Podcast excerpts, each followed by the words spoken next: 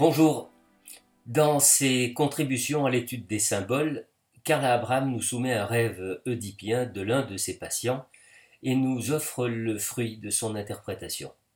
Je vous propose encore un texte très édifiant et qui démontre une fois de plus, s'il en était besoin, combien la légende d'Oedipe imprime au sujet une empreinte profonde et combien sa trace échappe parfois au refoulement et ressurgit à l'occasion d'un rêve. Voici la croisée des trois chemins. Voici donc le rêve raconté par le patient de Karl Abraham. Ma mère est morte et j'assiste à l'enterrement. Puis la scène devient indécise. Je m'éloigne, puis je reviens à la tombe. J'ai alors l'impression d'être en Russie et que la tombe a été violée par des bolcheviks. Un trou a été creusé dans la terre. Je vois dans la profondeur quelque chose de blanc, comme un linceul. Puis le lieu se modifie. La tombe se trouve maintenant à l'endroit où deux routes se rejoignent pour former une large route nationale. La tombe ne fait que peu de relief, de sorte que les voitures la parcourent. Elles disparaissent, et c'est moi qui vais et viens sur la tombe. Voilà pour le rêve. L'analyse, nous dit Karl Abraham, confirma le caractère incestueux du rêve. Le patient a des fantasmes nécrophiles inconscients marqués. Ce n'est que morte qu'il peut posséder sa mère. Le viol de la mère, à savoir le trou creusé dans la tombe, est attribué aux bolcheviks pour des raisons de censure. Souvent, les bolcheviks représentent dans les rêves des patients les désirs qui bousculent la morale. Le linceul aperçu dans la profondeur correspond selon les associations du patient à la nudité du corps. Blanc est ensuite associé à sombre, la toison pubienne. Dans le rêve, le désir inconscient du rêveur de faire violence à sa mère est donc un acte déjà accompli par d'autres personnes.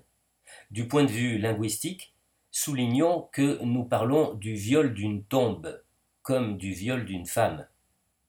Le nombre incertain des agresseurs, les bolcheviks, dit le patient, revient à nouveau sous la forme des nombreuses voitures qui franchissent la tombe. Si dès avant la tombe fréquentée par de nombreux hommes représentait la mère, identifiée à une fille publique, cette allusion se précise ici la convergence de plusieurs routes est toujours le lieu d'un trafic particulièrement animé.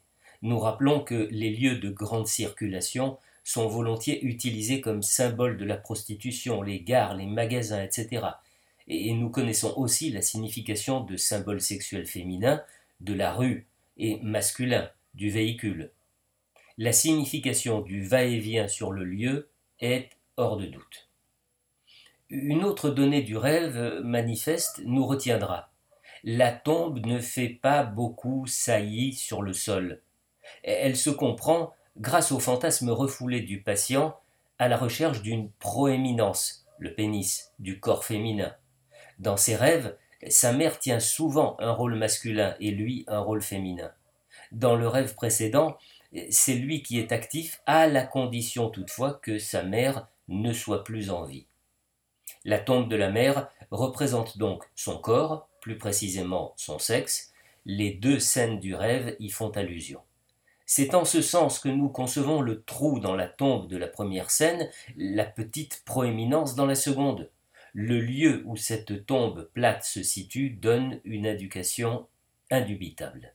Les deux routes qui se rejoignent, formant une grosse route, représentent les cuisses et l'abdomen, et à leur confluence, le sexe. Le rêveur survient donc lorsque plusieurs hommes entreprennent sa mère. Ils disparaissent et lui prend possession de sa mère. Il en est exactement de même dans la légende d'Oedipe. Au Draeveg, traduit par trois chemins, Oedipe rencontre Laios et plusieurs hommes. Il l'abat, ainsi que sa suite, et se met en route vers sa mère. Si nous l'entendons ainsi, la lutte d'Oedipe et de Laios devient une lutte pour la possession sexuelle de la mère. Nous comprenons alors pourquoi il n'est d'échappatoire ni pour le père ni pour le fils. Nous arrivons à cette conclusion inattendue que le Dreiveg a la même signification que le Holweg, le chemin creux. Le premier fait allusion à la situation du sexe, le deuxième à sa forme. Mais les deux versions ont une tendance différente. La version Dreiveg, c'est-à-dire à trois voies, le lieu de, de, grand trafic, insiste clairement sur la représentation de la mère comme prostituée.